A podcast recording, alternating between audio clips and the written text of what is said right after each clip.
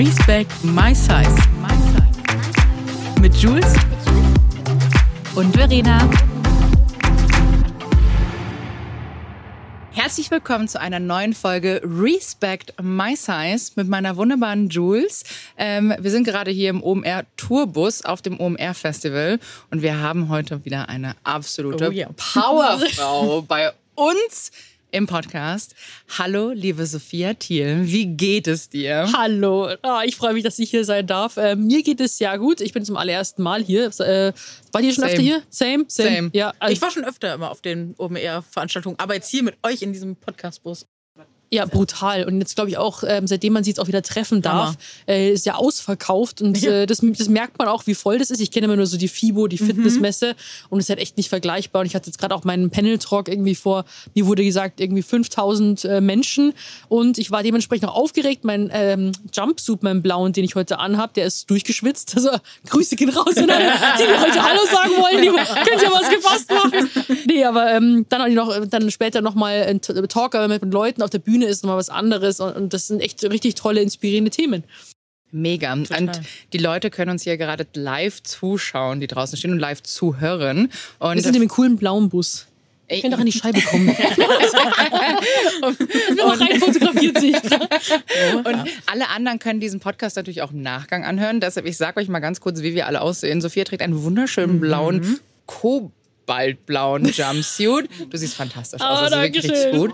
Ja, Äh. Jules hat ein grünes Kleid und ich trage ein babyblaues Strickset. Und ich finde, wir matchen einfach richtig Es gut. sieht richtig gut aus, ja. Also mm, äh, fantastisch. Und Seht ihr später auf dem Feed, ne? Werden wir als. Feed-Foto posten. Absolut. Sehr cool. Und ich glaube, ähm, ich muss zu Sophia Thiel nicht mehr viel sagen, weil ich denke, Wir kennen alle, alle. alle kennen dich, liebe Sophia. Aber gibt es noch etwas, was du persönlich sagen möchtest? Willst du dich nochmal vorstellen? Ja, Ähm, gerne. Ich glaube, für, die, für diejenigen, für die ich kein Begriff bin, ist, ich bin Sophia Thiel, komme gebürtig aus Rosenheim, wohne mittlerweile, also wohne in München, aber vielleicht auch nicht mehr so lange. Ich bin 27, habe damals mit Social Media angefangen, da war ich 19. Also eigentlich bin ich ja schon mit diesen fast acht Jahren Social Media Urgestein. Ähm, und ja, bin ähm, sehr froh eigentlich über alles, wie es so gekommen ist. Habe damals mit der Fitness, ähm, mit Bodybuilding angefangen. Ähm, hatte schon immer ein Thema mit mir, meinem Körper, mit Mobbing deswegen. Und dann habe ich ähm, immer mehr mit mir selbst sag mal, und ähm, alten Dämonen zu kämpfen gehabt. Also ich war sozusagen eher der Fitness-Erklärbär für all die Jahre 2000. Wann war das? So 15, 16, 17, 18 und dann 19 bin ich in die Auszeit gegangen, wo ich für fast zwei Jahre untergetaucht bin und bin heute mit, sagen wir mal, einem alten, neuen Ansatz zurück. Ich mache immer noch äh, Fitness, weil ich einfach den Kraftsport liebe. Ich finde, das ist, ähm, da bin ich sehr froh darüber, dass ich einen Sport gefunden habe, der mir richtig Spaß macht. Tennis spiele ich auch noch gern, aber ich spreche heute einfach gerne auch über Themen wie mentale Gesundheit, ähm, über Themen, die man auch manchmal nicht gerne ausspricht, die ähm, nicht so leicht verdaulich sind, sei es eben ähm, auch Depressionen, Essstörungen, Angststörungen. Also in meinem Fall eben auch über Essstörungen, was sich bei mir über all die Jahre hinweg entwickelt hat. Jetzt nicht speziell wegen ähm, Bodybuilding oder wegen Social Media, sondern es sind Dinge, die ich schon seit meiner Kindheit mitgenommen habe und die dann eben leider aufgrund von sagen wir, schwierigen Umständen dann zum Ausbruch gekommen sind. Und ich habe jetzt gemerkt, auch seitdem ich dann, wo ich wieder zurückgekommen bin, was es auch für, für einen Anklang gefunden hat. Viele Leute haben sich sehr verstanden gefühlt. Und ähm, ja, ich denke auch vielleicht durch Corona, also es ist auch das Thema mentale Gesundheit mehr in den Mittelpunkt gerückt und jetzt hat, bin ich wieder online. So, jetzt geht's weiter. Krass, und da sieht man mal wieder, was wir eigentlich alles für Parallelen haben. Ähm, du sprichst über Essstörungen, du sprichst über Depressionen. Das war ja, also ich meine, ich habe das von dir dann Comeback-Video gesehen. Ich habe das alles auch wirklich mitverfolgt. Und ähm, du hast ja auch gesagt, es war ja wie ein Burnout, das du auch damals hattest. Und umso wichtiger, dass man jetzt sagen kann, hey, die mentale Gesundheit ist so wichtig und wir müssen daran arbeiten. Und ähm, ich finde es auch schön, dass du auch sagst, so der Sport, Fitness und auch Krafttraining ist auch das, was, das, was dir gut tut. Und du sagst auch, das ist wie Meditieren für dich. Und ich habe jetzt lange zum Beispiel keinen Sport gemacht, weil ich beim Tennisspielen mein Knie und ich hatte so eine Kniegelenksentzündung, die sich leider immer so weiter weiterzieht. Und ähm, ich merke selber, wie gut Sport einem tut. Und man hat ja gerade als mehrgewichtige Frau, als dicke Frau immer so dieses Vorurteil, dicke Menschen machen überhaupt keinen Sport. Ja. Und ähm, sind nur faul und undiszipliniert und einfach nicht, ja, einfach, haben einfach keinen keinen Bock darauf sozusagen. Und ich finde, das ist so falsch, weil ich selber auch mit meinem Personal Trainer einmal die Woche zum Beispiel trainiere, versuche nebenbei natürlich noch was zu machen. Jetzt natürlich nicht so wie du. Du sagst, du bist ja viel im, im Gym, aber weil du auch echt sagst, es tut dir auch gut. Und ähm, aus ehemaliger Erfahrung muss ich halt ganz ehrlich sagen, dass ich sehr viel Ablehnung im Fitnessstudio erlebt mhm. habe und auch Ablehnung von äh, Personal Trainern oder auch Personal Trainerinnen. Und ähm, da wollte ich dich mal fragen, meinst du, es gibt so etwas wie eine gewisse Fettfeindlichkeit in der Fitnessbranche? Also ich habe da, ich, ich schließe mich da jetzt ja gar nicht irgendwie an, dass man jetzt sagt, man, es gibt da eine Community und die ist irgendwie äh, fettphobic oder mhm. irgendwie so. Ich finde es schade, aber es ist ja leider, wird man mit von äußer, also auch bei mir war es ja genauso, mit äußerlichen Vorurteilen ständig konfrontiert. Also auch als ich dann diesen Fitnessweg eingeschlagen habe und dann war ich ja äh, Deutschlands irgendwie Fitness-Influencerin, dann ich habe das gehasst, wenn ich so vorgestellt worden bin. Ich habe auch bis heute Probleme damit, wenn ich als Fitness-Influencer vorgestellt werde, obwohl ich gerne Fitness mache, mhm. weil da du sofort eine optische ähm, so ein optisches Bild hast, da muss jetzt eine um die Ecke kommen. Wenn du eine Fitness-Influencerin bist, dann kommt jetzt erstmal ein gestelltes Sixpack und Bauch frei auf dich zu. Und wenn es dann nicht so ist, dann ist es gleich so, oh, was ist denn da los? Also das hat, mhm. hat ja bei mir, war es ja eigentlich so Story of my life. Und wenn ich, sobald ich irgendwie nicht in Form war, habe ich mich dann damals versteckt. Und das hat man vielleicht noch nicht so mitbekommen, bis ich dann quasi dann einen großen Break gemacht habe. Und ähm, ich habe es im Fitnessstudio auch so empfunden, aber eher, weil man mich vielleicht auch hätte erkennen können, als dass ich jetzt, ähm, auch wenn ich es nicht machen würde, äh, für mein Gewicht quasi reduziert hätte. Ich bin im Gym mehr wirklich so Kopfhörer auf und ich, ich sehe nichts mehr, ich höre nichts mehr. Und ich denke, das muss man irgendwie auch, wenn man so sein Ding durchzieht, irgendwie immer auch machen, auch im Alltag so.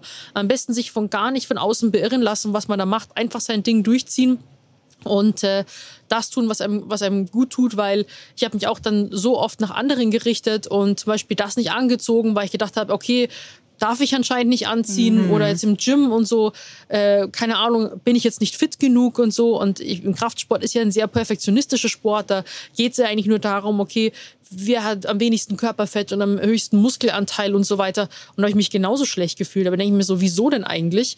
Weil als ich damals ähm, in, sag mal, 2018 oder so in der krassesten Form war, also mit äh, kaum Körperfett und so, da war ich da bin ich eigentlich am unfittesten. Und das ist halt irgendwie so, dass, dass man, das assoziiert man völlig falsch. Sixpack bedeutet nicht gleich gesund sein. Ich war nur müde, ich habe kaum Kraft mehr gehabt. Ich war froh, wenn ich irgendwie noch ins Gym gekommen bin. Und ähm, wenn, man, wenn du rund ums Jahr mit Sixpack rumläufst, entweder tust du, musst du sehr viel dafür opfern oder du bist halt genetisch, sag mal, gesegnet. Aber ich bin jetzt wesentlich fitter und habe halt kein Sixpack, aber habe Schmalz und Spaß im Training, also Kraft. Und das ist halt sehr, sehr schade, das halt irgendwie auch in die Köpfe reinzukriegen. Mhm. Das ist halt Voll. sehr schwer, weil die Fitnessindustrie ist, lässt sich halt einfach, glaube ich, leichter verkaufen. Anders mhm. kann ich es mir nicht erklären, ähm, weil ja, also man muss halt immer gucken, was denn eigentlich wirklich so dahinter steckt total, weil da kann ich voll relaten. Ne? Äh, ich sage das ja auch immer wieder, der Punkt in meinem Leben, wo ich am schlankesten war und dem BMI auf dieser Skala am entsprechendsten. Ne? Und der BMI, wissen wir mittlerweile, ist Bullshit, mhm. wenn man keine anderen Werte nimmt. So. Ähm, da war ich am schlankesten, da hätten die, haben die Leute mir am meisten Komplimente gemacht und gesagt, du siehst so gesund aus und ich war am ungesündesten in meinem Leben. Ja. Und es ist so wichtig, dass wir einfach lernen, dass Gesundheit keinen Look hat und auch, dass dieses Ding, jeder muss gesund sein, einfach auch ableistisch, also feindlich gegenüber Menschen, die nicht gesund sind oder so, ja. einfach schwierig ist, so, weil jeder Mensch hat am Ende des Tages Respekt verdient und das ist ja dieser Umkehrschluss, der ja dann immer wieder passiert, ne, dass wenn die Leute dich nicht so wahrnehmen, dass die dann anfangen, dich zu bashen, dass man dann irgendwie was abbekommt, ne, ja. Vorurteile hört und ja, das immer wieder in diese Kerbe reinspielt. Bei ja, mir war das ja auch so. Also ich war, ich habe etliche Diäten gemacht. Ich komme wirklich bin ja auch, habe ja auch eine Essstörung, komme aus einer Essstörung, mhm. kämpfe dann immer mal wieder Welche damit. genau, wenn ich fragen darf? Ähm, emotionales Essen. Bei mir ist sehr viel emotionales ja. Essen. Mhm. Und ähm, ich meine, es gibt ja äh, atypische Anorexie, es gibt ja, ja verschiedene Typen. Und bei mir ist eben sehr viel emotionales Essen und dann teilweise aber auch, dass ich mir so lange Essen verboten hatte und habe dann wirklich viel zu wenig gegessen. Und dann natürlich oder dann halt mal wieder ins Binge-Eating reingekommen bin. Ja. Also das ist wirklich so, ich würde sagen, eine Mischung aus allem. Und dann habe ich halt wirklich etliche Diäten gemacht. Ich habe dann getrackt, ich habe alles abgewogen. War dann zweimal am Tag im Gym, habe dann zweimal am Tag Cardio-Training gemacht und habe viel Gewicht innerhalb von kürzester Zeit verloren. Ich meine wirklich so 20 Kilo innerhalb von zwei Monaten. Ja. Und war dann beim Arzt und meinte, boah, deine, deine Leberwerte, Katastrophe. Mhm. Und mir ging es mental so schlecht. Also ich war zweimal am Tag im Gym. Ich habe alles gegeben, ich habe alles aufgeschrieben, ich habe meine fünf Stunden Pause gemacht, ich habe nur Wasser getrunken, keine Kohlenhydrate, kein Zucker, äh, kein Öl, kein Fett. Und war wirklich an dem Punkt, muss ich sagen, ich glaube am ungesündesten und unglücklichsten, obwohl ich schlanker war und das genau das, was von mir immer erwartet wurde Ja. und als schön angesehen wurde. Und die Leute kamen und sagen, wow, du hast so toll abgenommen, du siehst so gut aus. Und ich denke mir, hier, war ich davor so hässlich Ja. und so dick? Oder ähm, vor allem, wer gibt dir das Recht, das einfach so zu sagen? Weil letztendlich, ich bin jetzt an einem Punkt, ähm, mir geht's gut. Ja. Weißt du, ich bin dick und ich sage trotzdem, naja, ich mache Sport und ich mache das für meinen Kopf und ähm, ich habe mich damit abgefunden. Ich versuche meine Essstörung in den Griff zu bekommen. Äh, das ist mal gut. Manchmal hast du halt einfach wieder, wo du sagst, okay, ist schwierig. Gerade funktioniert es einfach nicht, weil ich meine, es gibt immer mal Situationen im Leben, die triggern dich einfach total. Und äh, ich bin aber auch sehr glücklich, dass ich einen Personal Trainer gefunden habe, der das auch alles versteht und sagt so, wow, Verena, ähm, du bist so stark in vielen Punkten und egal, ob es dann Lunches sind oder Squats, die du machst, äh, das macht er genau das Gleiche. Und er, ist, er ist Trainer oder er kennt Leute, die sagen, okay, die heben halt ein bisschen mehr Gewicht, aber du trägst das Gewicht ja mit dir rum. Deshalb das, und ich mache mich in vielen Punkten dann wieder klein, weil ich sage, naja, das kann ich nicht. Und er so, du kannst das schon. Und das finde ich, das, ich finde, das ist wichtig, gerade wenn man ein dicker Mensch ist und auch mit Sport anfängt, dass man sich auch wirklich jemanden beiseite holt, der das auch wirklich gut erklärt und einem dabei ist, weil ich glaube, ähm, ich meine, wem erzähle ich das? Ich glaube, man kann gerade super viel verkehrt machen, gerade am Anfang, was mit Gelenken und Knien und sowas betrifft. Ne? ja, auf jeden Fall. Also ähm, man musste wirklich auch darauf aufpassen, also vor allem im Kraftsport, dass die Ausführung erstmal korrekt ist und dann muss man das Ego zu Hause lassen. Also jetzt irgendwie viel Gewicht bewegen, aber wirklich ums Biegen und Brechen, da, das lohnt sich dann nicht.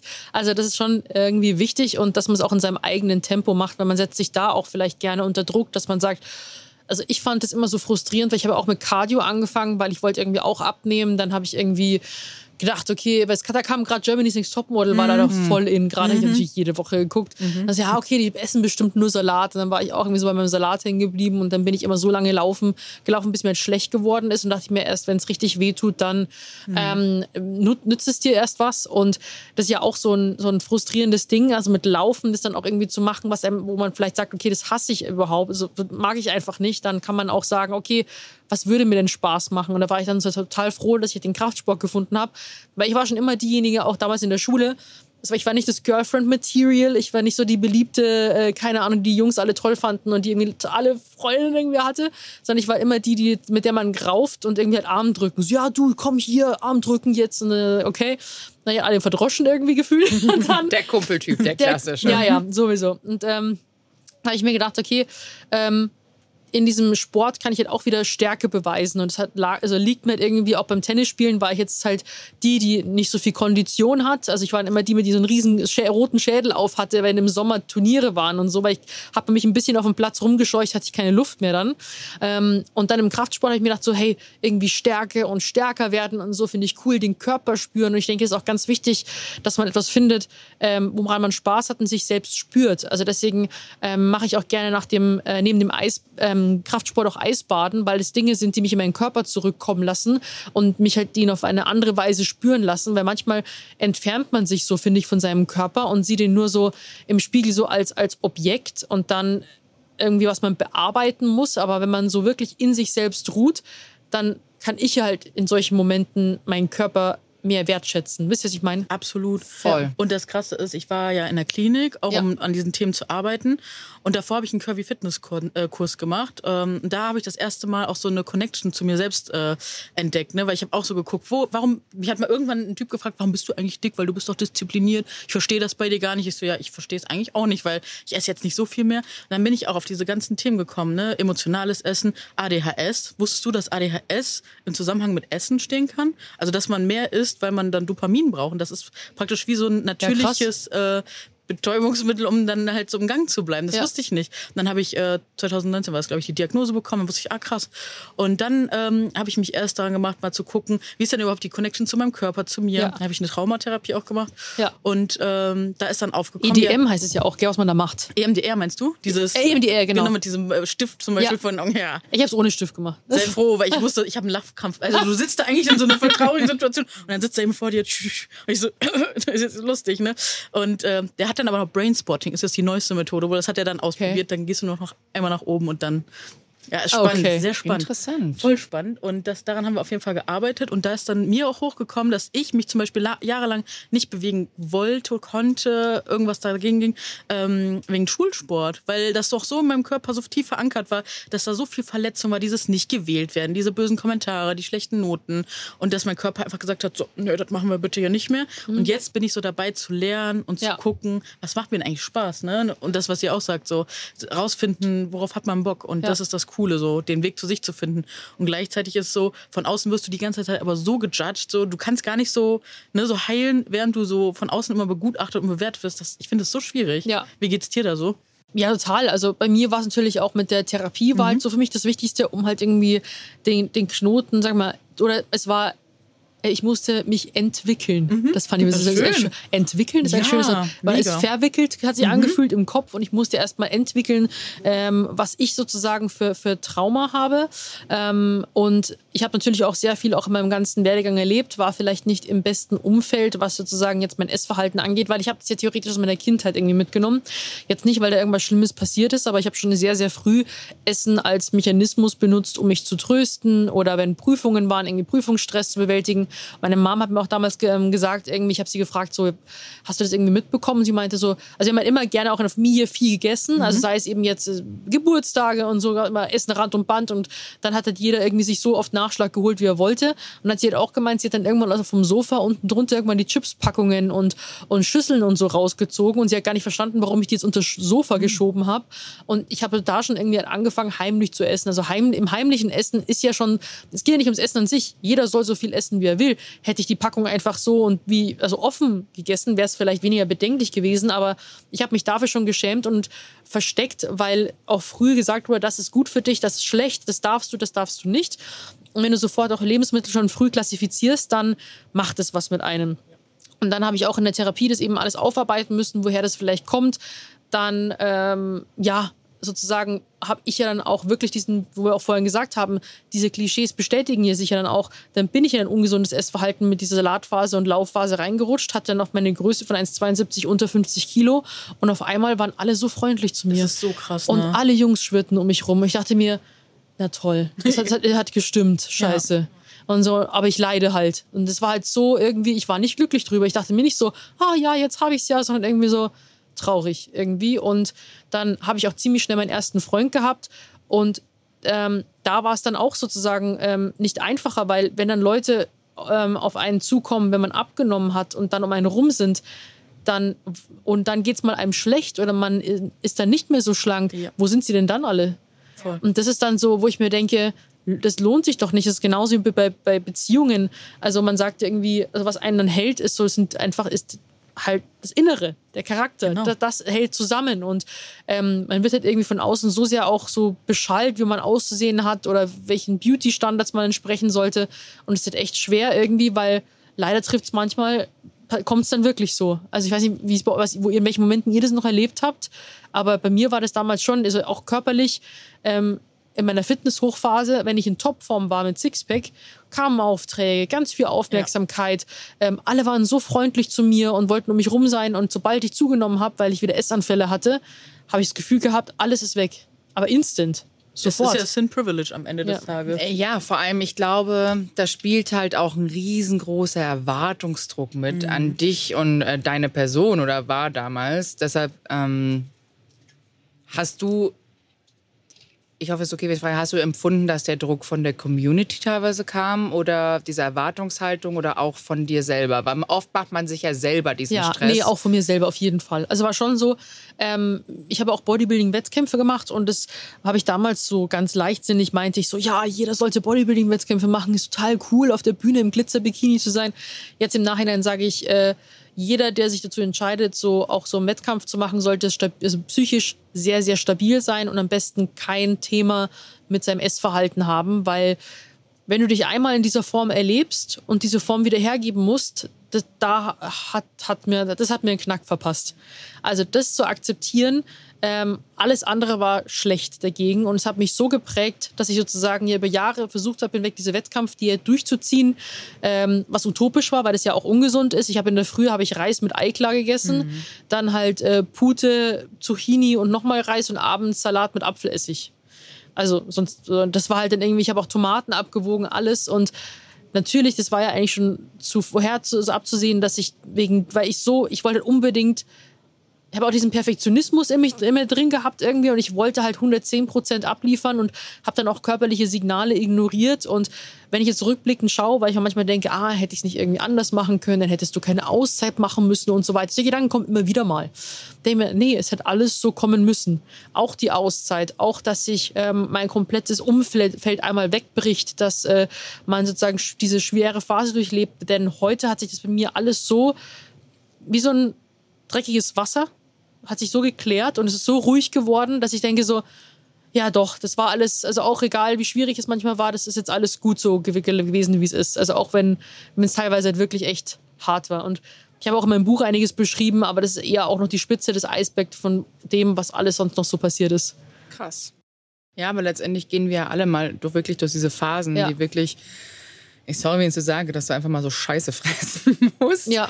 um wirklich dann äh, an den Punkt zu kommen, wo du sagst, okay, jetzt ist Schluss, jetzt ist genug, ich kann nicht mehr, ich will, ich will so nicht mehr und auch wieder zu dir selber findest und dich wieder erdest und dann aber weißt, okay, ich war an dem Punkt, ich habe das alles mitgemacht und ich kann einfach mal wieder ähm, neu anfangen und neu starten und ähm, du sprichst da ja wirklich offen und ehrlich drüber. Und ich finde, das ist dir so hoch anzurechnen, weil ja, das machen ja viele nicht. Weißt du, das wird natürlich immer verschönt und das, darüber redet ja niemand so. Also gerade Thema ähm, Essstörung ist ja so ein Tabuthema. Mhm. Und das wissen wir ja alle, gerade wenn du Social Media ja, anschaust. Aber selbst da ist das Krasse, dass ähm, mehr über Magersucht gesprochen wird weil das ja irgendwie attraktiver ja, ist als jetzt Binge-Eating oder ja. Bulimie ja. oder wo du zunimmst. Und das habe ich mit meiner Therapeutin besprochen, das hat mich so, das stimmt eigentlich, das ist ja so asozial Und Das ist die Fettfeindlichkeit in unserer Gesellschaft, weil Fettfeindlichkeit ist am Ende ja so ein riesiges Konstrukt, was ja über uns allen schwebt, müssen wir unbedingt nochmal eine extra Folge zu machen. Mhm. Und das Spannende ist auch so, wenn zum Beispiel wir jetzt über unsere Essstörung öffentlich sprechen, das wird uns nicht geglaubt. Nee. So, ne? Du wirst auseinandergenommen, du musst mal die Kommentarspalten lesen. Ja, das redet ihr euch ein, ihr fresst einfach zu viel. So, ja, es ist Teil der Essstörung. Uns wird da nicht geglaubt, Wahnsinn. aber wenn das eine schlanke Person macht, so, das ist dann halt auch wieder Thema Privilegien, so, ne? Da hat man Mitleid. Genau, da hat man Mitgefühl, da hat man Angst um die Person, aber wenn es eine mehrgewichtige Person ist, da kickt halt die Fettfeindlichkeit in unserer Gesellschaft. Ja, Bei uns geht es dann immer nur um Krankenkassen, Gesundheit und das so, ja, wie kannst du nur Fett sein, so glorifizieren und das kannst du noch nicht machen, du frisst doch den ganzen Tag und bewegst dich da nicht. Ich so sauer werden. Ich auch. Ja, und vor allem die Leute können nicht dahinter schauen und das ist aber wirklich. Und, und dann heißt es, ja schon alles wir kosten den Krankenkassen so viel Geld und irgendwann werdet ihr alle Diabetes haben und ihr werdet sterben und hier und gibt ihr noch noch zwei Jahre und äh, ich meine, ich habe auch Kommentare bekommen von wegen, ich hoffe, du verreckst bald. Mhm. Das war ein Zahnarztsohn. Ich habe das dann ausfindig gemacht. Ich bin Skorpion. Äh, ich bin Skorpion. hat das dann ausfindig gemacht und dann habe ich den Zahnarzt angerufen, den Vater. ja. Äh, habe ihn gefragt, was sein Sohn eigentlich, ob da alles noch daheim gut ist und so. Ja. Und der, hat dann, dann? der hat gesagt, nee, mein Sohn macht sowas nicht. Und ja. ich so, würde es Ihnen was ausmachen, wenn ich Ihnen den Kommentar äh, per Post zuschicke? Dann ja. sehen Sie, dass Ihr Sohn ist. Lustigerweise, ich habe das veröffentlicht, ich stelle dir da gerne an den Pranger. Also wenn ja, du sowas muss, schreibst, ja. dann musst du damit leben.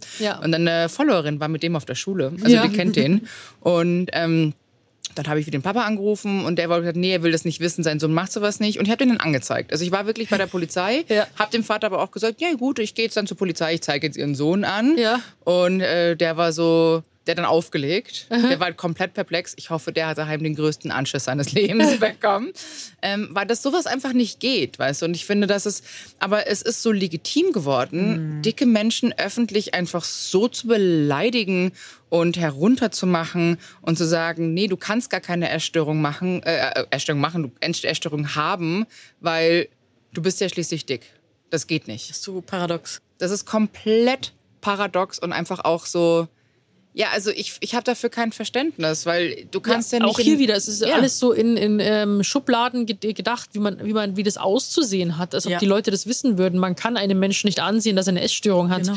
Also ähm, neulich, das war von meinem Freund auch überhaupt nicht böse gemeint, meinte er so, wenn ein Mädchen kam zu mir her, die hat mein Buch gelesen und sie meinte, es hat ihr voll geholfen, weil sie auch eine Essstörung hat.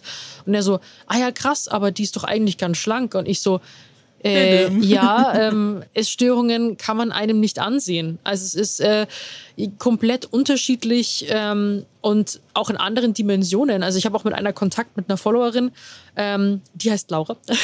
Liebe Grüße an Laura. Und, ähm, hallo Laura. Hallo Laura. die ist süß. Die treffe ich jetzt auch wieder am Wochenende und wir machen mit ihr so, ähm, verbringen mit ihrem äh, Tag zusammen. Ach, schön. Und ähm, die hat auch äh, eine Essstörung. Hat sie mir gesagt, so ja, ich habe jetzt irgendwie einen Becher Eis gegessen und dann irgendwie noch ein Milchbrötchen und so. Und das war halt für sie ein Essanfall. So. Und das ist ja auch trotzdem schon so im Verhalten, das macht sie heimlich alleine, ähm, fühlt sich deswegen schlecht, äh, rutscht sozusagen deswegen in ein, in ein, depressives Loch rein, wo ich mir denke, Schätzchen, so, weil, möchtest du mal wissen, wie ein Essanfall von mir aussieht? So.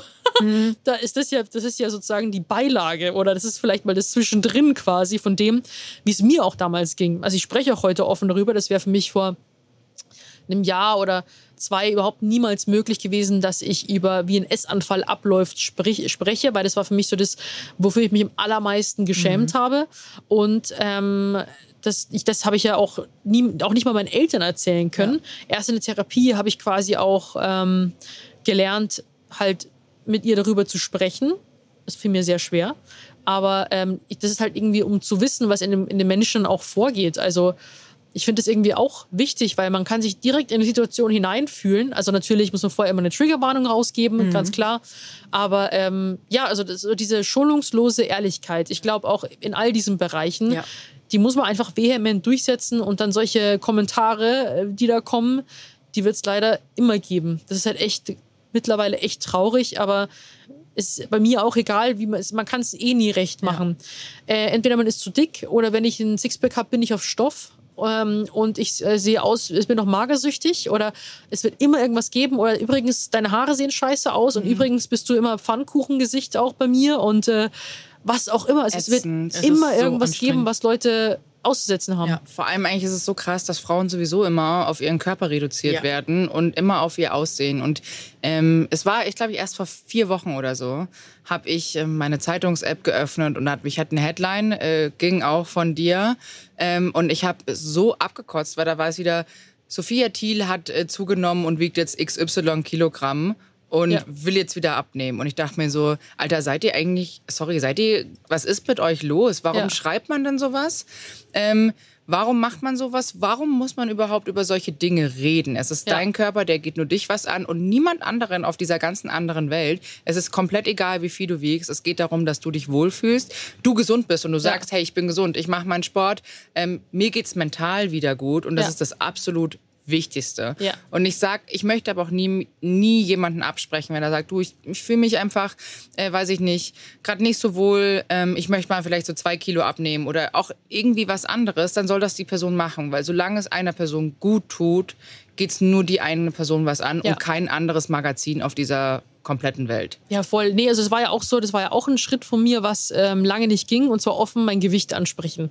Und ich habe mich natürlich auch äh, wie soll ich sagen, ähm, lange davor gesträubt, weil ich immer so dieses Ideal auch im Kopf hatte. Ich habe mal so und so mit dem Gewicht ausgesehen und so weiter. Und dann habe ich mir gedacht, scheiß einfach drauf. Und dann habe ich ja einfach für mich aus Interesse halber diesen Fitnesstest machen wollen, um einfach zu sehen, wie fit oder nicht fit ich bin. Einfach ähm, wie so eine Art Studie, sage ich jetzt mal, weil ich jetzt auch wieder öfter ins Training gehen wollte oder regelmäßiger, weil die letzten die Monate zuvor einfach immer so unregelmäßig waren. Ich bin halt ein strukturliebender Mensch und es ist halt für mich manchmal schwierig, wenn ich so aus meiner Routine, aus meinen Lieblingsritualen rausgerissen werde. So in der Früh bin ich halt langsam, dann brauche ich meinen Kaffee, dann gehe ich gerne meistens ins Gym so und dann starte ich gediegen in den Tag. Und wenn es dann irgendwie nicht so ist, dann fehlt mir so ein bisschen die Struktur, aber für mich ist glaube ich auch Teil meines so Sicherheitskorsetts, keine Ahnung, wie ich das nennen soll. Und dann habe ich auch immer gesagt, so dass ich 90 Kilo wiege und das ist dann so, weil ich mir denke, ähm, ich war auch neulich bei so einer Talkrunde, ich weiß nicht, ob ihr die mitbekommen habt, die, wie viel Gewicht hat unser Gewicht in mhm. dem ähm, SWR-Nachtcafé. Ja. Und äh, das fand ich auch total interessant. Und dann saßen wir alle so im Kreis und dann kam die Gewichtsfrage. Also, mm, Und alle sind so gestockt so. Und alle schauen sich so an. Der mir fix geht's eigentlich noch.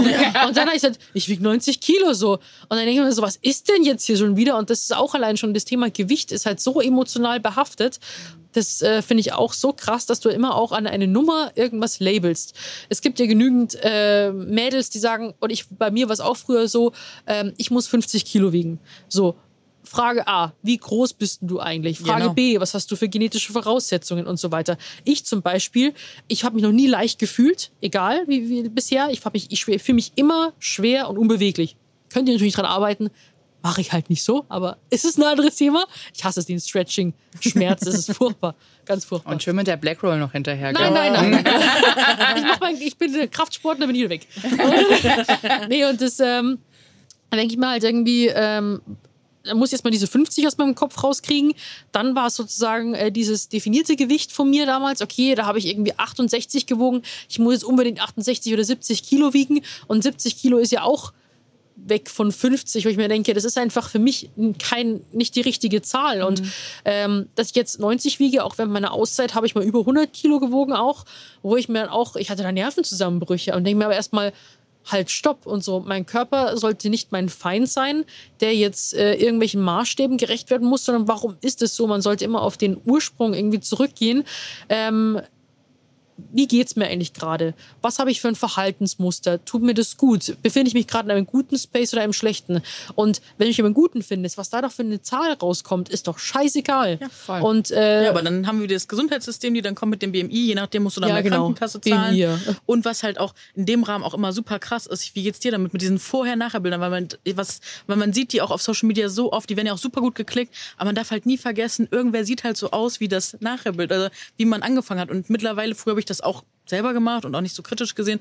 Aber mittlerweile denke ich mir so, ja, jetzt bin ich vielleicht so dieses Nachherbild und ganz oft wird ja so darauf so. Meinst du das Vorherbild? Äh, Vorherbild, Entschuldige. das Nachherbild, genau. äh, und dann wird da ganz oft so schlecht drüber gesprochen. Das ist halt das Wichtige, was wir halt auch einfach wollen, dass jeder, ne, Respect myself, was, äh, einfach jeder Mensch Respekt verdient so und dass auch einfach die Leute gewertschätzt werden, auch wenn sie einfach mehr äh, ne, mehr drauf ja. haben. Ja, bei mir ist ja auch so, keine Ahnung. Ja. Äh, ich habe dann auch gesagt, jetzt schaue ich wieder aus wie das vorher. Ja, genau, Bild, das war ja auch dein super Post, ja. Ja, das Ding ist auch, wo ich mir, ähm, da habe ich jetzt auch dann quasi diesen von früher, also von Sixpack zu genau, heute. Ja. Und denke mal so, ähm, diese ganzen Vorher-Nachher-Posts, generell Instagram und Fotos sind Momentaufnahmen. Mhm.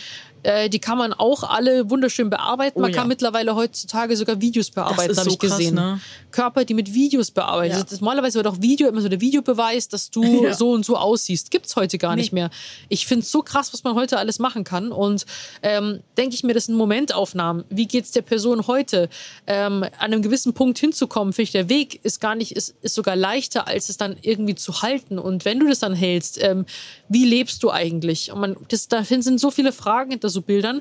Also generell bin ich schon ein Fan von körperlichen Veränderungen zu dokumentieren, weil ich es total interessant mhm. finde. Also auch bei mir, ähm, auch mit einer Essstörung zum Beispiel, ich habe mich auch immer gefragt, ähm, dass wenn ich einen Essanfall habe, dann nehme ich nicht normal zu, sondern mein ganzer Körper wirkt fast schon wie entzündet. Mhm. Und das finde ich ja auch schon allein das, wie ich dann auch Wasser ansammelt. Ich habe manchmal sogar ein schiefes Gesicht dann gehabt. Ich habe sogar Fotos gemacht, kann ich zeigen, ähm, wo dann plötzlich meine rechte Gesichtshälfte ganz anders ausgesehen hat. Und ich habe das dann auch so ein bisschen beobachtet und dachte mir, okay, was so die Psyche und der Körper quasi ähm, daraus macht. Und du musst ja quasi erstmal gucken, okay, was ist die Wurzel von dem Ganzen und ähm, womit fühle ich mich wohl? Und auch wenn du abnehmen solltest und dann einen Vergleich hast von sag mal, kurviger zu, keine Ahnung, du hast dann abgenommen auch. Wie ist das, wenn es dann auch so passiert ist, dass dein Körper das losgelassen hat, aus irgendwelchen Gründen ist es gut, dann positiv bitte. Und aber auch wenn er zunimmt, dann auch sozusagen in diesem einfach Dokumentationscharakter ist halt so verloren gegangen, weil es geht halt immer nur so, vorher halt negativ, dann positiv, äh, träge und faul, dann erfolgreich und so weiter. Es wird so viel damit assoziiert, mhm. was überhaupt nicht stimmt. Voll. Ja. Übrigens auch wieder zum Thema Gewicht natürlich auch ja. an dieser Stelle, weil äh, das ist, glaube ich, eine der meistgestelltesten Fragen, wenn man ein QA macht. Wie viel wiegst du? Und ich denke mir jedes Mal so, es tut doch nichts zur Sache. Es ist komplett egal, wie viel ich wiege. Ich habe kein Problem, das Leuten zu erzählen, die um mich herum sind. Die glauben es mir sowieso wieder nicht. Aber die Leute sagen immer, ich habe die ähnliche Figur, ich will nur wissen, wie viel du wiegst. Aber du könntest jetzt neben einer anderen Person stehen, die sieht komplett anders aus und ihr wiegt beide das Gleiche. Ja. Und, Sowieso. Und was Am Ende sagt die Zahl nichts. Naja, am Ende sagt diese Zahl überhaupt nichts. Und auch der BMI sagt nichts. Du hast vorher auch gedacht, dass wir über den BMI gesprochen haben. Ja, voll. Das ist, Das Da muss ich dringend was ähm, tun, ne? Weil da ist ja. so viel Diskriminierung und Stigma auch einfach hinter, ne? Ja. Weil, ne, ich weiß nicht, ob du das weißt, aber wenn wir zwei zum Arzt, zur Ärztin gehen, ich weiß nicht, geht's dir vielleicht auch schon so, ähm, dass du da einfach sitzt und dann sagst du, ja, ich habe jetzt hier Schmerzen, keine Ahnung wo, ne? Es ist wirklich egal. Ja. Und dann das Erste, was gesagt wird, ja, machen Sie mal mehr Sport und äh, essen Sie weniger. Nehmen Sie ab, machen Sie mal hier diese Diät-Shake-Kur. Und ich denke mir so, das hilft mir bei diesem Problem aktuell nicht. Und wäre ich schlank, würden Sie mir auch einen anderen Tipp geben und mich richtig angucken. Ja. Naja, oder Ne? dir wird eine Magenverkleinerung Ja, das war empfohlen. jetzt das Neueste. Bei Echt? der Gynäkologin, äh, jährliche Untersuchung, wo du wirklich einmal im Jahr hingehst und mal einen Check-up machen lässt, gi- gibt die mir so einen Flyer mit. Zweiter Satz so, ja, haben Sie schon über eine Magen-Bypass-Operation nachgedacht? Ich so, bitte? Äh, haben Sie da irgendwie, äh, kriegen Sie da Provision für oder warum empfehlen Sie mir das hier? Ha- haben Sie, hast du gesagt? Ja, klar. Ja. Und ich so, ja, konzentrieren Sie sich bitte auf Ihren Job, weil sie ist halt nicht Spezialistin Ja. auf diesem Gebiet der, ne? Ja, krass. Dieser chirurgischen, des chirurgischen Eingriffs. Äh, und dann war sie auch so, äh, äh, also das, äh, ja. Wahnsinn. Das ist Wahnsinn. Und das passiert halt immer wieder. Ja. Durch diese Stigmatisierung, durch den BMI etc. Und da bauen halt auch so viele so diese Hassnachrichten immer so drauf auf, ne? Es ist krass. Ja, aber mittlerweile auch so an, an die Kommentare, die jetzt mein, meinen Körper oder mein Mhm. Gewicht betreffen, die sind mittlerweile für mich schon Schnee von vorgestern irgendwie. Wow, wie schaffst du das? Ja, weil ich mir denke, so, habt, so, das ist irgendwie so die, die einfachste Form der Beleidigung, wo ich mir denke, so. Sei ja, kreativ. Ja, so, keine Ahnung, wo ich mir denke, das ist jetzt, bei, weißt schon, das ist irgendwie für mich so unwichtig, wo ich mir denke, das ist mir scheißegal. Aber irgendwie, wenn es dann irgendwie um wirklich, ähm, sag mal, auch Kritik geht, was jetzt zum Beispiel den Inhalt betrifft oder wenn du dich irgendwie falsch ausgedrückt hast, dann nehme ich es mir so auch zu Herzen und denke auch wirklich drüber nach. Ja. Aber sonst irgendwie so Gewicht, also komm, lass dir was irgendwas Neues einfallen, weil ich muss dir nicht gefallen und Ja. so und du musst mir auch nicht folgen und du musst meine Inhalte nicht anschauen. Und dann, wenn du draufklickst, dann siehst du irgendwie dann Follow back und so, denke ich mir, ah ja, nee, okay, folg mir weiter. Nee, egal, habe ich einen Follower mehr. Alles super. Also keine Ahnung, ich denke es gibt natürlich auch welche, ich habe neulich auch angefangen, ähm, Leute anzuschreiben, eben wegen dem Bild auch von ähm, quasi von Sixpack zu meiner heutigen Figur. Ähm, da kamen halt echt auch teilweise Frauen, die dann irgendwie meinten, äh, ja, du brauchst ja gar nichts zu tun, an dir ist auch nicht jedes Gramm nur Muskeln und du bist einfach nur dick und das will keiner sehen. Dann habe ich die Person angeschrieben, denke mir so, was war jetzt, also, ist, also, was meintest du mit dem Kommentar?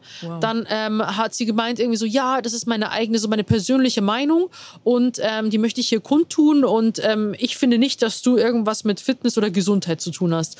Ähm, dann habe ich halt ihr, eine, hab ich ihr Sprachnachrichten geschickt und so, dass jeder so, weißt du eigentlich, was du mit solchen Kommentaren nicht bei mir anrichtest, sondern bei anderen anrichten kannst, äh, die jetzt sich total verunsichert fühlen wegen ihrem Körper, deswegen vielleicht eine Diät anfangen, in eine Essstörung reinrutschen und äh, äh, Therapie brauchen auch. Yes. Und ähm, dann hat sie sich ähm, entschuldigt und hat dann meinte, ja, es kann sein, dass auch so ein bisschen Neid bei mir mit dabei Aha. war, Zwinker-Smiley. Und dann habe ich gedacht so, alles klar. Aber ich habe die Zeit und die Energie nicht, dass ich jedem irgendwie da Das jetzt ist irgendwie zurechtweise. Hast du mal wieder schön reflektiert. Ja. Das Ja. ist übrigens auch der Aber es Grund. gibt auch manche, die dann einfach sagen so, ja, pff, mir scheißegal, Respekt, das ist meine Meinung und äh, gefällt mir einfach nicht. Und Ja. ich sehe dann, tschüss, ciao. Bitte schön, hier, hier hast du noch ein Eis. Ja, genau. Ähm, und das ist übrigens auch der Grund, weil du vorher auch gesagt hast, mit, mit dick, ähm, Juice und ich, wir sprechen ja ganz oft darüber, dass wir uns die Wörter dick und fett auch wieder zurückholen und das Ganze aus diesem negativen Kontext in einen, sag ich mal, positiven setzen. ne? Neutral. Und Groß, neutral. klein, dick, dünn. Genau, Ja. und neutral und diese Wörter entwaffnen. Ja. Weil sagen, zu sagen, öh, du bist zu dick, das kommt ja, also erstmal, der Ton, der Ton macht die Musik natürlich.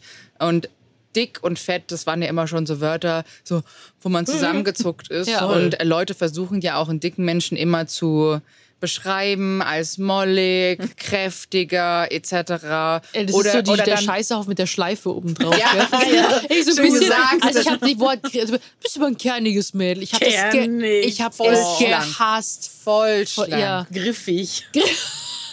Fleischig habe ich auch Ja, gehört. macht, Boah, also alle, die das hören, fleischiges- sagt einfach nicht. Einfach nicht sagen. Also, Nee. Das ist ganz normaler Körper so. Ja. Es ist ein ganz normaler Körper und vielleicht bist du dick oder dünn und dick ist überhaupt keine Beleidigung. Gar nicht. Und Fett sollte das auch eigentlich nicht mehr sein. Ja, oder auch so dieses, ich fühle mich so fett. Was steckt da eigentlich hinter? Dass man da so Ja. hinterguckt, ne? Weil ich fühle mich unwohl vielleicht, okay. Aber Fett ist kein Gefühl, ne? Gefühlsstern, Ja. ne? Kennst du Ja, vielleicht, ne? genau. Therapie. Ja. Das ist kein Gefühlszustand. Ja, genau. Wir wissen zwar alle, was damit gemeint ist. Fröhlich, wütend, Genau. traurig und fett. Ja, das ist kein so ein Gefühl. Scheiß. Voll. Ich fühle mich ja auch nicht schlank oder also oder Nee, stell mal vor, heute du stehst in der Früh Nee. jetzt, ich fühle mich heute so schlank. Ja. das geht nicht. Nee, das, Nee, Paradox. sorry. Geht, Nee. geht einfach Nein. nicht. Ich kann mich nicht schlank fühlen, wenn ich schlank bin. Das geht nicht. Und du kannst dich auch nicht dick fühlen, wenn du nicht dick bist. Und selbst dann, also, dann, dann würden wir aber wissen, dass schlank immer positiv konnotiert ist und äh, dick aber da immer kommen wir auch negativ, zu, ne? zu äh, äh, Körperdysmorphie. Oh ja. Da kann es natürlich auch sein, trotzdem, dass du ähm, nicht äh, dick bist, aber dich so fühlst und genauso irgendwie auch andersherum. Voll, aber da sage ich immer, mach den Check. Das hatte ich mit einer Freundin letztens, die so, ich fühle mich aber wirklich so und so. Und ich so, verstehe ich. Aber sag, sag mal wirklich, kannst du im normalen Store jetzt in, in die Innenstadt gehen und dir was zum Shoppen kaufen? Ja, kann ich. Ich so, okay, dann bist du immer noch so in der Norm, würde ich sagen. Ja. Und äh, weil ne, wir können da halt nichts mehr shoppen. Und äh, das ist ja so bis Kleidergröße ich würde 44, sagen, 46. ich würd sagen, mittlerweile geht es bis 48 in manchen Läden. Je nachdem. Äh, je nachdem, aber Regel ist äh, 46 maximal. Oder manchmal auch. Manche Stores haben wirklich auch nur 40, 42, habe ich letztens. Ja, kommt auch gesehen. drauf an. Also Kommt ich meine, wenn du in München irgendwo auf die Ja. Tina Tina gehst, hatte ich auch schon eine, na, Entschuldigung, für Sie haben wir leider nichts. Ja. Okay, danke schön. Ich wollte euch nur umschauen. Vielleicht Ja. will ich eine Mütze kaufen oder so. Ja. Aber ich, glaub, meine, so Das haben sie direkt gesagt. ja, du, ich Ja. meine, du kommst, du, du bist ja auch aus München. Ja. Ähm, ich gehe aber in der Stadt meistens. Ich äh, tue nur online shoppen. Ja. Also ich lasse die Sachen zu mir kommen, Ja. Same. probiere sie zu Hause an auch und gar keinen Bock zurück. mehr darauf. Dann sehe ich mich da in der Umkleide, da ist dann jedes Licht. Äh, Weißt du übrigens, wie viele Frauen früher wirklich heulend aus Umkleidekabinen rausgelaufen sind und danach nichts gegessen haben, weil sie sagten, ich sehe meine Zellulite, weil das Licht so blöd ist. Ich habe es auch früher, ich habe es ganz früh schon aufgegeben. Ich war auch äh, mit meiner Freundin, äh, die halt sehr, sehr dünn ist, also auch schon immer war und einfach genetisch so bedingt ist. Es war für mich da schon so frustrierend, weil sie immer, keine Ahnung, alles rausziehen konnte, es sah alles toll aus und bei mir halt irgendwie gar nicht. Und dann habe ich dann auch ziemlich schnell aufgehört und habe alles nur noch dann erst bei ähm, der äh, Vinted heißt sie jetzt App, ähm, bei, damals Kleiderkreise, habe ich mir damals irgendwie meine Sachen bestellt.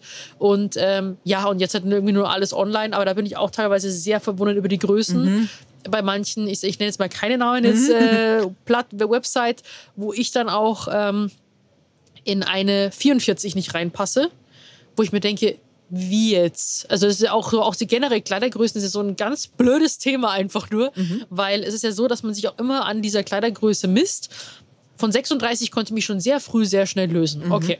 Aber trotzdem hatte ich dann so meine Idealgröße damals in meinen Augen, damals, wo ich dann kein Körperfett hatte oder äh, da war ich dann sozusagen Leggings waren S, Sport-BHs waren M, Oberteile waren auch S. So. Das hat sich eingeprägt. Glaubst du, ich hätte mir Sachen gekauft, die dann passend waren, wenn ich zugenommen habe?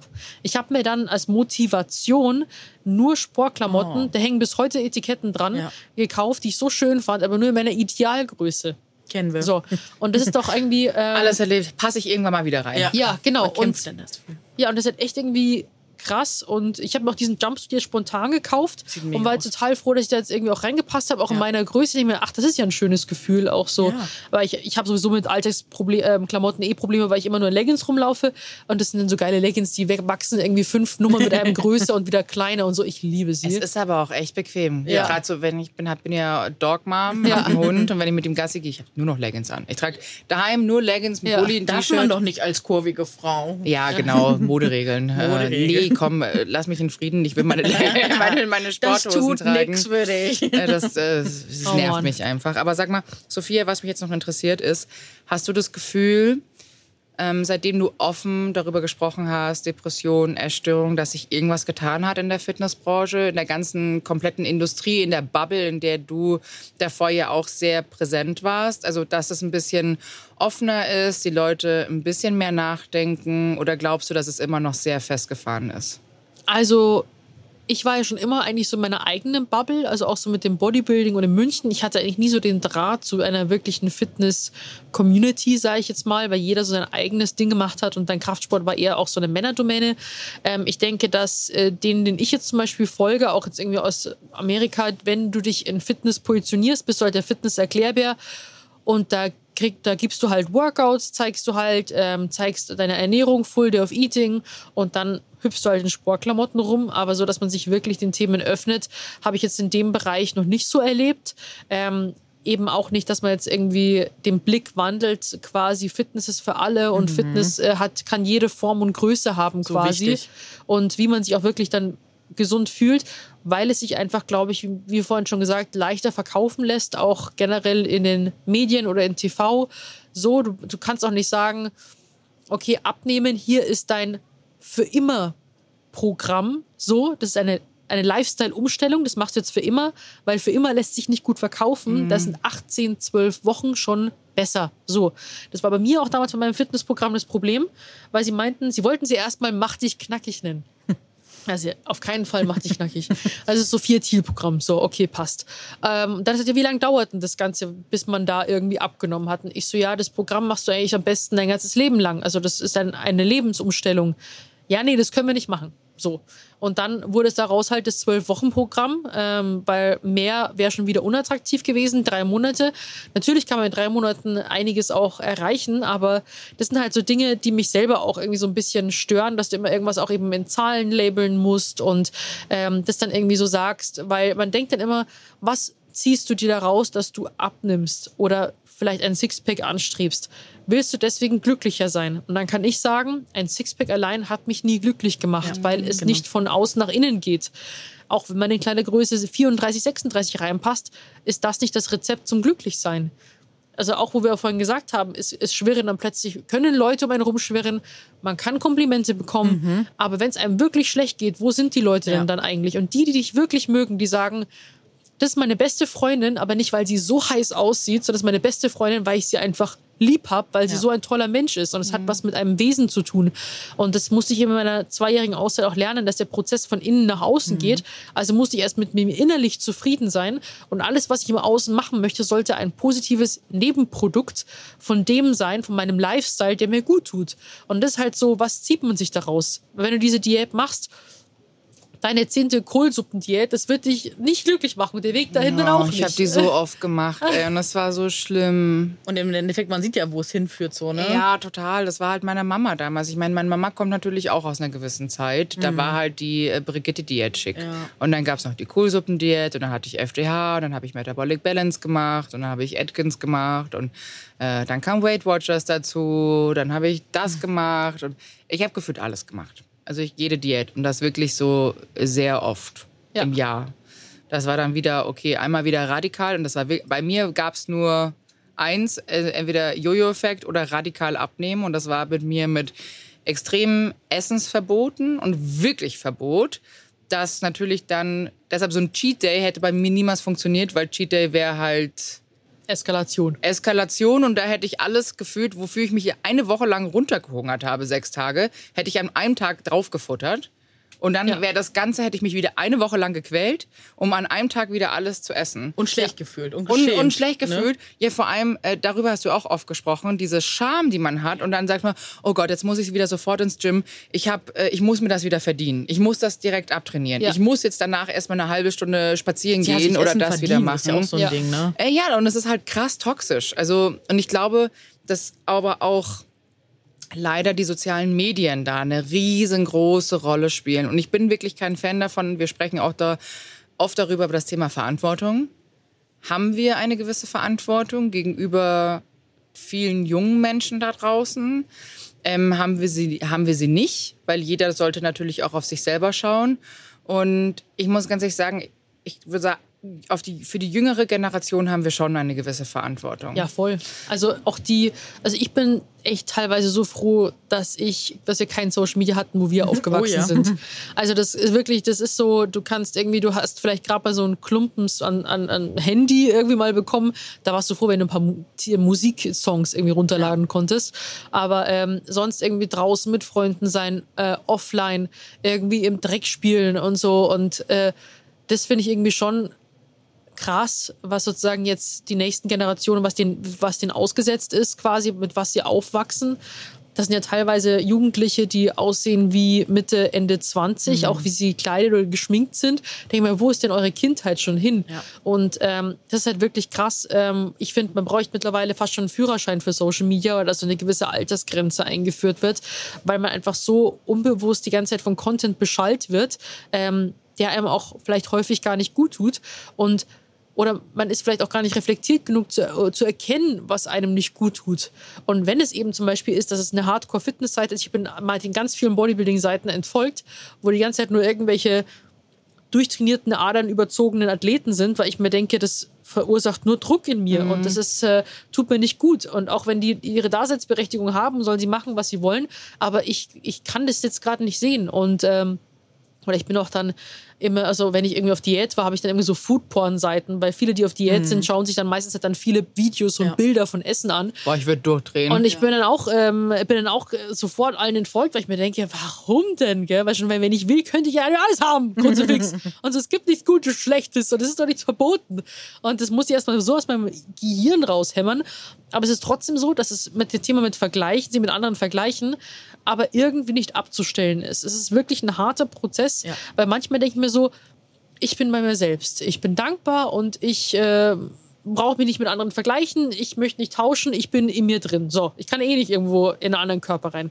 Aber dann gibt's immer, wenn du halt irgendwie trotzdem durchschaust und siehst dann auch teilweise Influencer-Kollegen, alle sehen toll aus, machen den besten Content, sehen immer, also, äh, immer top geschminkt, top in Form, alles perfekt. Ja, so, Mann, leck mich am Arsch. Und ich hocke jetzt hier ungeschminkt da und äh, hab, hab nicht mal eine Muße, mir irgendwas zu essen zu machen. Da liegt irgendwelche, irgendwelche Brotzeitklump neben mir. Spongebob läuft im Fernsehen. und, oh, äh, ich, Brotzeit, und köstlich. uns könnt ihr und könnt keine, keine Kamera gerade sehen. Wo ich mir denke, es wird immer Leute irgendwie geben, die einfach so, ihr, so jeder macht so sein Ding. Ja. Und ich glaube, man muss einfach ähm, sich selbst immer wieder ein bisschen zurückholen, dass man selbst einfach in seinem eigenen Tempo das machen kann, was einem Genau. gut tut.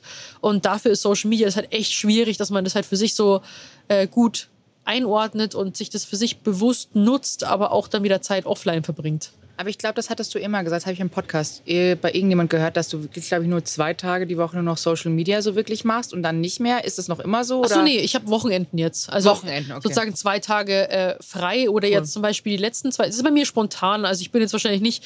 Äh, ich fällt mir auch schwer zu sagen, dass ich äh, nicht die, so dass ich keine Ahnung eine schlechte Influencerin bin, ähm, weil was heißt denn ein guter und ein schlechter Influencer sein?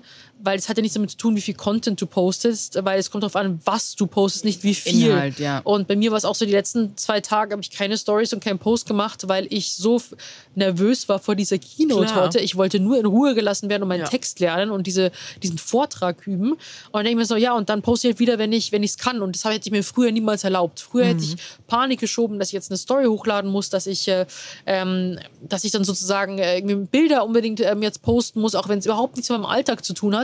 Heute habe ich den Druck halt mehr rausgenommen. Einmal natürlich, dass ich mich so zeige, wie ich bin und mich nicht mehr verstecke, wenn ich nicht mehr in Form bin. Dass ich offen über diese Themen anspreche, wo Hater immer spekuliert haben, was es sein könnte. Sozusagen, man kann jetzt nicht mehr den wunden Punkt bei mir finden, sondern Mega ich zeige ihn schon. Richtig sozusagen, ich, ich, ich weiß schon, was mein Wunderpunkt ist, brauchst mir nichts Neues erzählen.